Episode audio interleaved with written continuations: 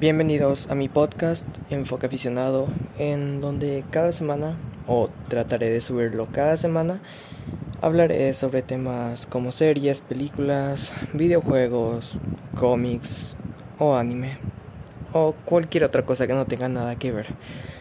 Em, esta semana, o no, a finales de la semana pasada, acabé un juego que me había me había hecho sufrir mucho. Este juego es el juego de 2015 de From Software exclusivo para PlayStation 4 Bloodborne. Y ahora, Bloodborne es es espectacular, es Dios santo. Me encanta, me encanta el juego. Bloodborne es un juego de From Software em, que es exclusivo para las consolas de PlayStation y básicamente primero voy a contar mi, mi fondo, mi background con el juego. Yo nunca había, nunca había escuchado hablar sobre la saga Souls hasta hace unos pocos años atrás, máximo dos o tres y me intrigaba mucho porque cómo es posible que a tanta gente le guste unos juegos de que son tan retadores que incluso son casi imposibles, por decirlo de alguna forma. yo ya había jugado Bloodborne en 2000, digamos que en 2018 o 2017. En, lo descargué y simplemente no me gustó, no me atrapó. Jugué unas 3 horas y no pude pasar del primer enemigo, este licántropo que te, que te encuentras en la clínica Iofesca. Y por mucho tiempo pensé, ah, este juego no sirve de nada, parece pinche juego de, 2000, de 2002, parece juego de PlayStation 2. Pero ahora me, me trago mis palabras y me me disculpo ante From Software y su obra maestra. Ok. Bloodborne es un juego... No, no estoy muy familiarizado con los géneros de videojuegos. Creo que es un RPG em, en donde eres un cazador. No, eres un güey que digamos que Sí, eres un cazador. Eres un, eres un cazador que llega a la tierra de Yarnam, donde está infestada de monstruos. Em, puede ser desde algo tan normal como un güey con una espada, un tipo con, con una lanza, perros no muertos, hasta cosas bastante bastante perturbadoras como tipos con serpientes en vez de cabezas, un pinche lobo gigante, un güey con un hacha gigante, sí, eso da mucho miedo, aunque no lo crean. Y bueno, tú, tú, un tipo que se hace llamar cazador de bestias, tratará de purgar Yarnam de todas estas bestias y traer el amanecer. Y este juego utiliza algo algo muy bueno, o sea, utiliza algo muy inteligentemente llamado indefensión, indefensión, sí, así dice, indefensión aprendida. y según el, el diccionario oficial de España dice la sensación de que no puedes hacer nada para cambiar la situación de que todo está fuera de tu control, intentar algo te conllevaría sufrimiento. Eso es, eso es básicamente Bloodborne. Porque te, ah, digamos que te, te pone muchos retos. No son como otros juegos en donde te ponen el tutorial y te enseñan de qué van los controles y todo eso. Y al principio es fácil y la dificultad va subiendo gradualmente. En Bloodborne no pasa eso. En Bloodborne literalmente llegas y estás desnudo, estás en una, estás en una clínica, no sabes qué está pasando, cruzas el primer cuarto y ves a un licántropo. Para los que no sepan, o sea, creo que se llama así. Para los que no sepan, un licántropo es, en esencia, un pinche lobo gigante. Eres tú, un tipo sin calzones, contra un lobo gigante. ¿Quién crees que va a ganar?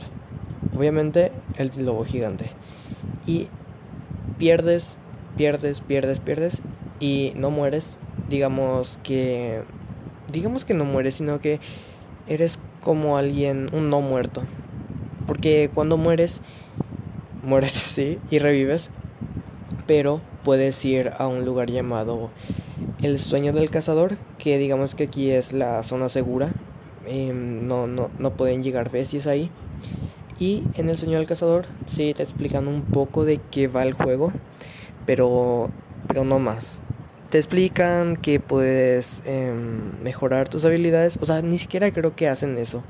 Solo dicen que está, solo hay un güey en silla de, de ruedas y una tipa que está ahí y que le llaman muñeca. Y hay unos esqueletitos llamados mensajeros que te ofrecen cuatro tipos de armas y solo puedes elegir dos. O al menos eso hice yo. Elegí el hacha del cazador y la pistola del cazador. Y con esas dos armas me fui como gorda en tobogán contra el licántropo. Y gané, sí, pero después de varios intentos. Digamos que tardé cuatro intentos en matarlo. Y ni siquiera, o sea, ese enemigo todo el juego me causó problemas. O sea, yo tenía miedo de enfrentarlo por el trauma que me había causado el primer licántropo. Y cuando por fin lo derrotas, llegas, abres la puerta de la clínica y ofesca y ves todo lo que tienes por delante. Tienes todo Yarnam por delante y eso es lo que tienes que liberar. Y llegas y el juego realmente no tiene perdón, no te tiene perdón, porque apenas llegas hay un enemigo, sigues avanzando, hay otro enemigo, en, avanzas por una puerta hay un enemigo oculto y cada enemigo es diferente, tienen sus distintos, um, tienen sus patrones de movimiento, pero sus patrones de movimiento no se quedan estáticos, no son como en juegos como God of War, donde te enfrentas a un troll, en, al troll rojo. El troll rojo está así, eh, hace este movimiento, luego hace X movimiento y luego Z movimiento. Y te enfrentas luego a un troll, a un troll azul. Son exactamente los mismos movimientos. En Bloodborne puedes enfrentarte a a ver un este tipo con este tipo con un cuchillo de carne. Este tipo hace un ataque rápido, luego un ataque lento y se queda quieto por unos segundos. Ese es en esencia su movimiento más casual.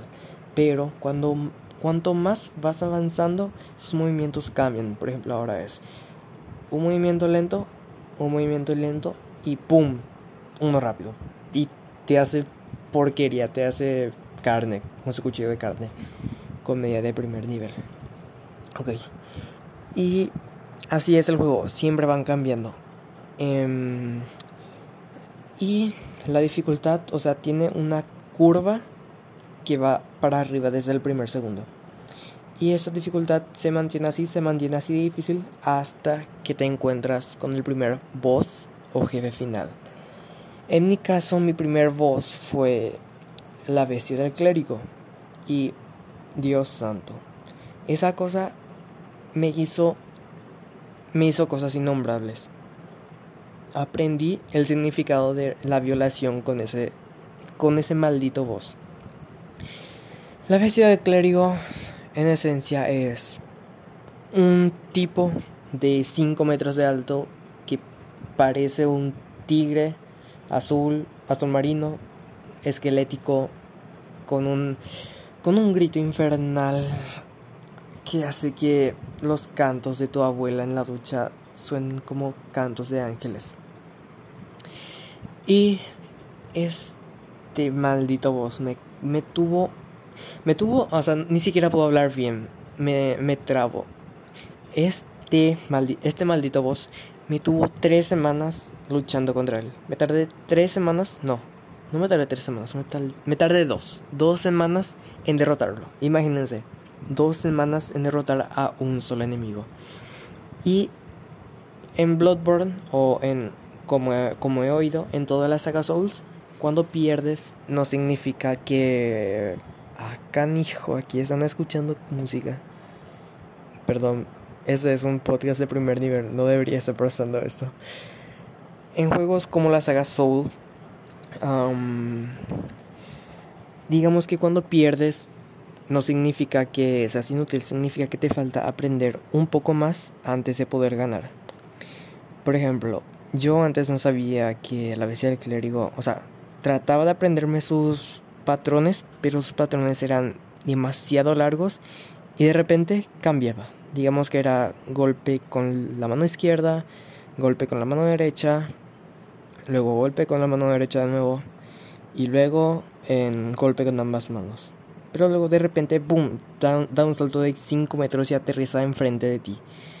Luego estira la mano cuando antes no lo hizo y trata de matarte.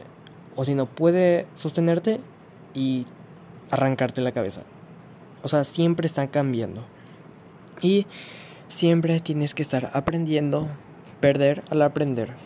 Es como usa algo, sí, usa la, lo que les dije hace rato. Usa la indefensión aprendida. Un caso de indefensión aprendida sería como cuando tratas de aprender eh, a, andar en bici. Te es difícil porque nunca antes lo habías hecho y siente y obviamente eh, pierdes mucho tiempo tratando de aprender y cuando lo logras te sientes bien, pero lo que antes había pasado era que sentías que recibías un castigo porque no podías hacerlo, te sentías inútil.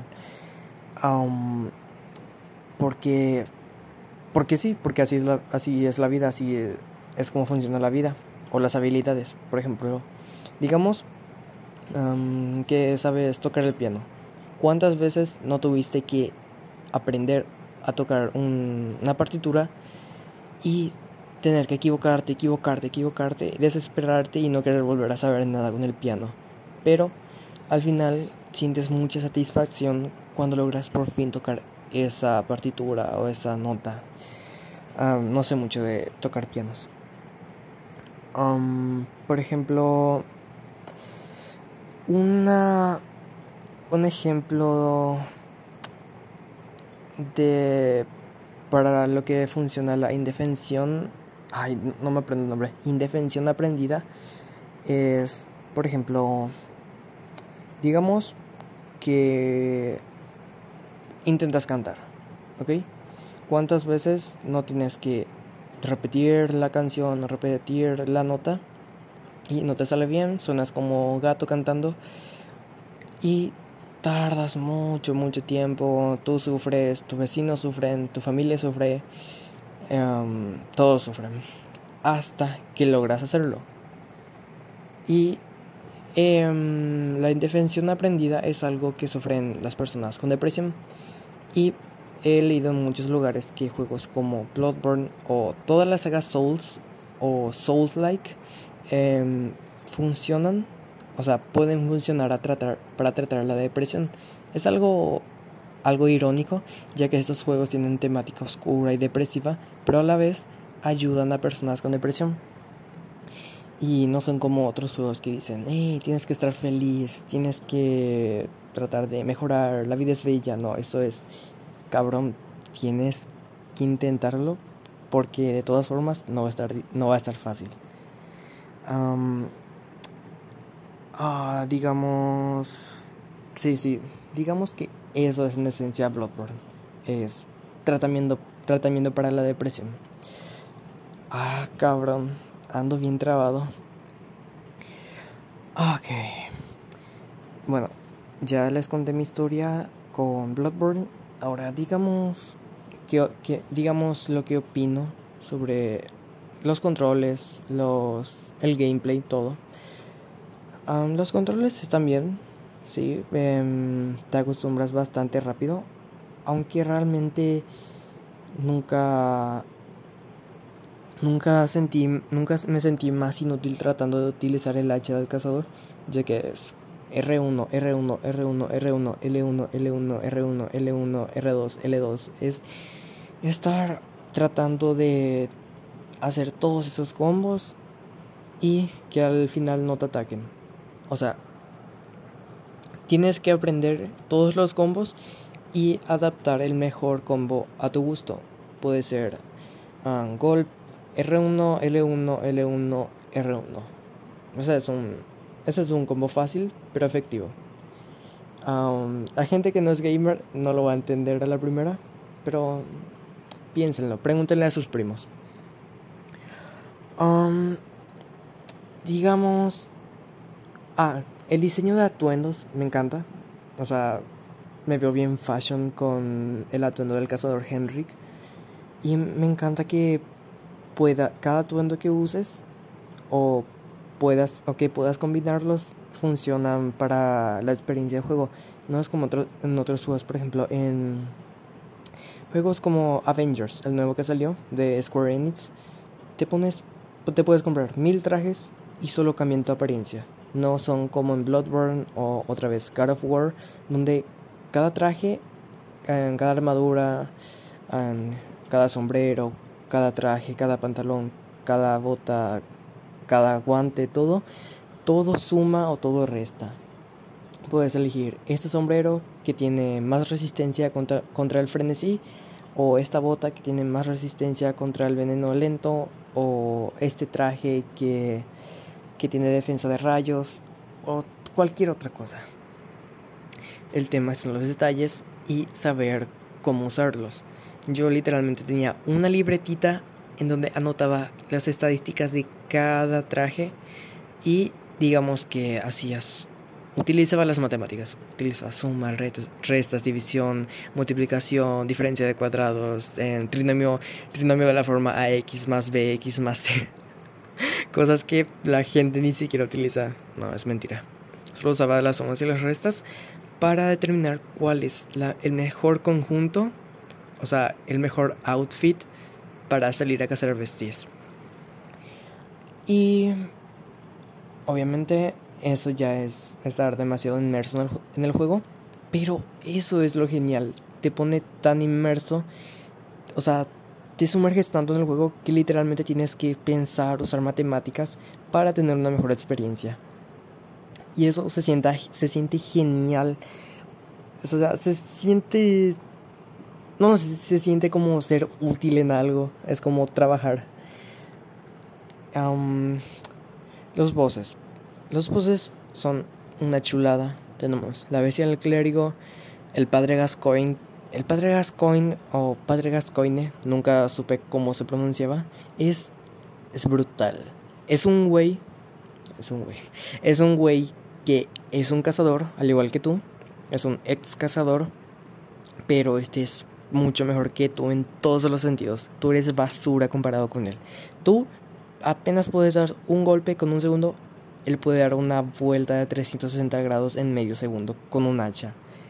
Con un hacha que es idéntica a la tuya, pero es mejor, es mejor en todo sentido. Tú tienes una pistola que dispara solo una bala, él tiene una pistola, tiene un revólver, no es una pistola revólver, que dispara tres balas. Tres balas, sé que suena poco, pero suma, suma demasiado. Ah, es feroz, eh, nunca se detiene, te hace mierda, te hace lo que los niños en la isla de Harvey Epstein sufrían. Y eso no, eso no es todo. Cuando por fin logras quitarle suficiente vida, él dice, no, perro. Y tiene su hacha, sí, está normal, pero ¡boom, perra! Su hacha se, se hace de dos metros y ahora puede, no importa cuánto corras, te atrapará sin lugar a dudas. Pero si por algún milagro que no existen logras quitarle suficiente vida, ya no usas tu hacha. Y, por, y tú piensas que vas a ganar, pero no, no, no, no, no. El tipo se queda, se queda quieto por unos segundos, lanza un, lanza un grito al cielo y se convierte en un hombre lobo. En un hombre lobo que ahora es muchísimo más agresivo, se mueve mucho más rápido y puede saltar. O sea, no importa si corres, él te atrapará. Puedes saltar y digamos que luchas en un área donde hay varias tumbas que te protegen, que el padre Gascoigne o Gascoigne no puede romper con su hacha, porque LOL, juegos. Pero cuando se convierte en un hombre lobo, él hace mierda eso, no, no le importa, lo destruye y ya no tienes lugar donde esconderte. Y cuando lo derrotas sientes esa satisfacción, te sientes, te sientes un dios o un semidios, sientes que puedes tenerlo todo, sientes que puedes tener, tener novia, sientes que puedes, eh, puedes, ay, sientes que puedes, ay, Dios santo, em, perdón, es que me transporto a ese momento. Con el padre Gascoigne em, perdí, me tardé casi una semana y media en derrotarlo, pero cuando lo hice me sentí un dios, sentí que podría tener novia, sentí que podría concretar mis sueños. Porque estaba jugando con audífonos a todo volumen.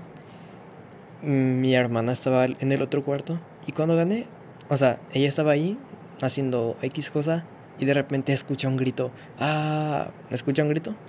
Y ella sale a ver, ¿qué pasó? ¿Qué pasó? ¿Quién se murió? El padre Gascoigne, perra. Y eso es lo que tienen estos juegos. Lo que tiene Bloodborne, Sekiro Shadow Die Twice, um, Dark Souls 1, 2 y 3. Todos. Y, o sea, te dejan con este sentimiento. Incluso yo lo estoy sintiendo ahora. Hay varias voces. Em, a ver, ¿en dónde me quedé? Padre Gascoigne.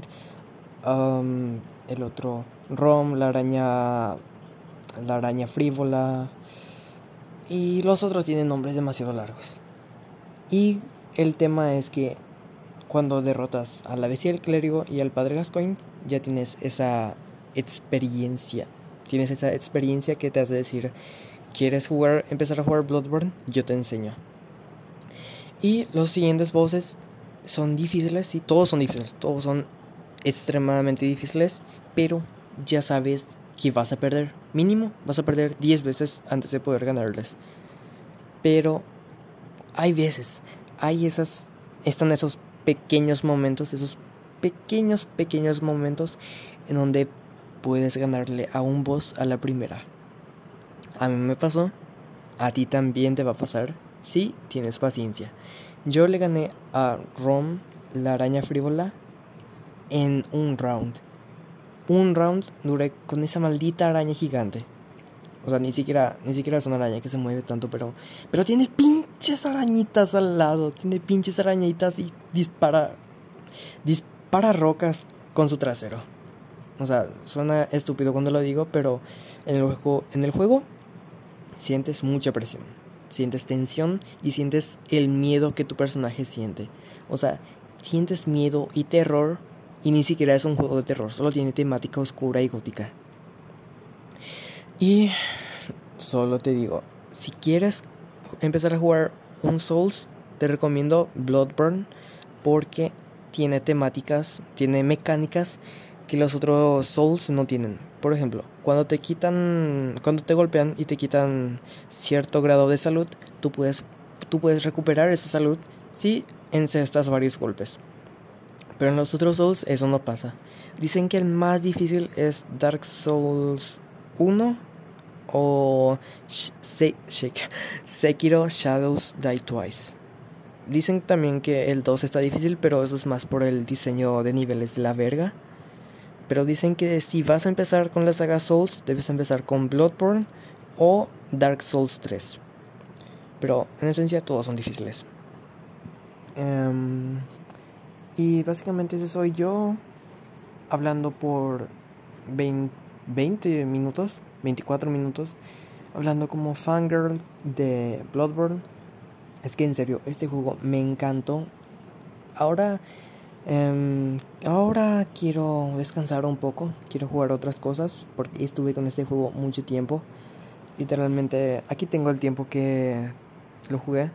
Lo jugué por 62 horas. 62 horas.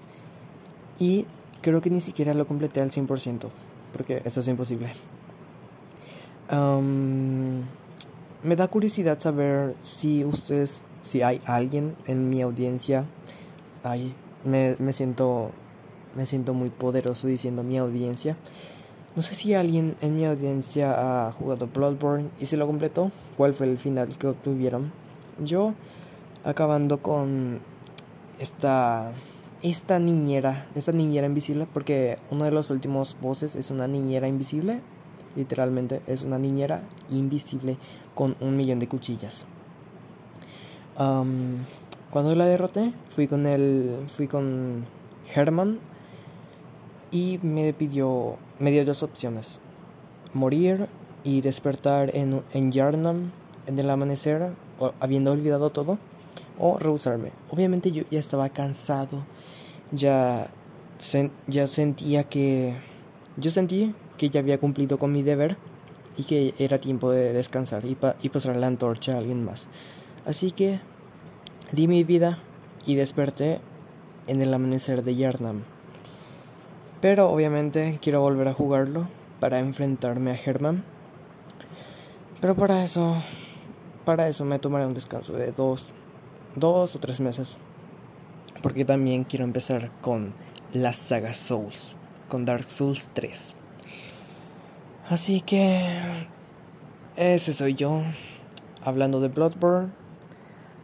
Y, ah, sí, quiero hacer, abrir un paréntesis, un punto, punto seguido.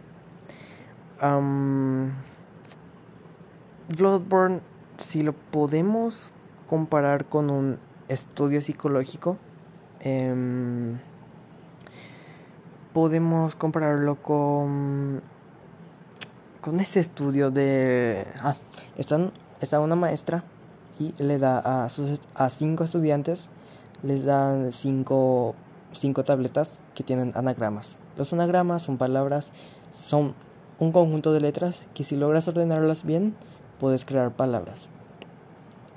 Y las primeras dos palabras, no, los primeros dos anagramas no, no contienen palabras, no, no se pueden hacer palabras.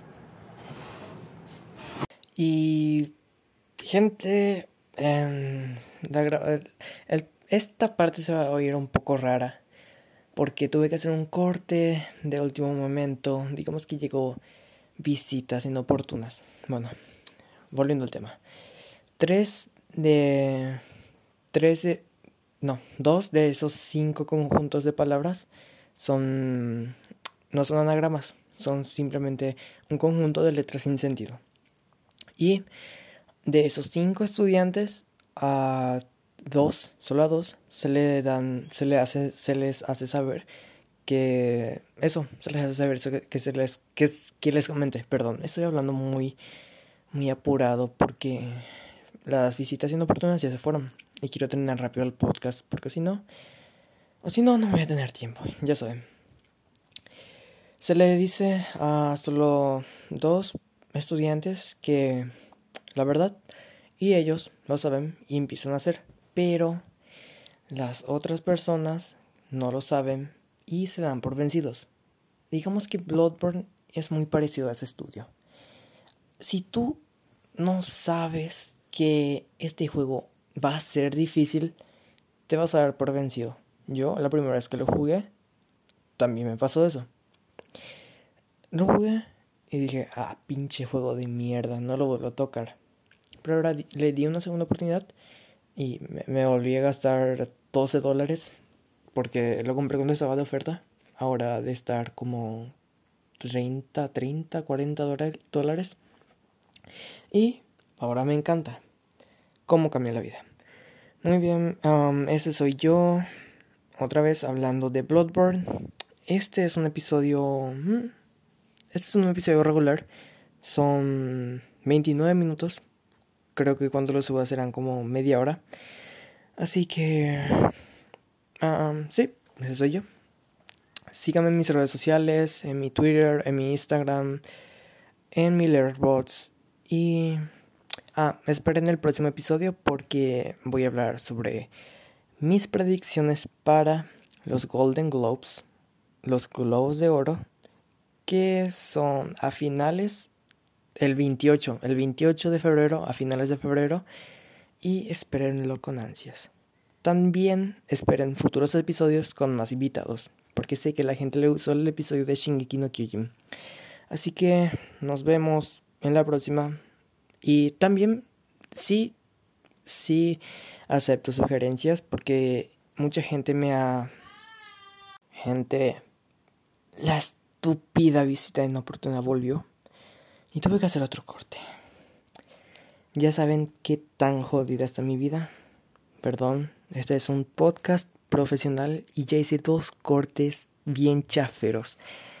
Perdón, gente. Sí acepto sugerencias porque el episodio de Shingeki no Kyojin no estaba en mis planes, fue más una sugerencia del invitado Nelson. Así que lo acepto en mis redes sociales y todo eso. Por favor, sigan en mis redes sociales, sigan escuchando el podcast.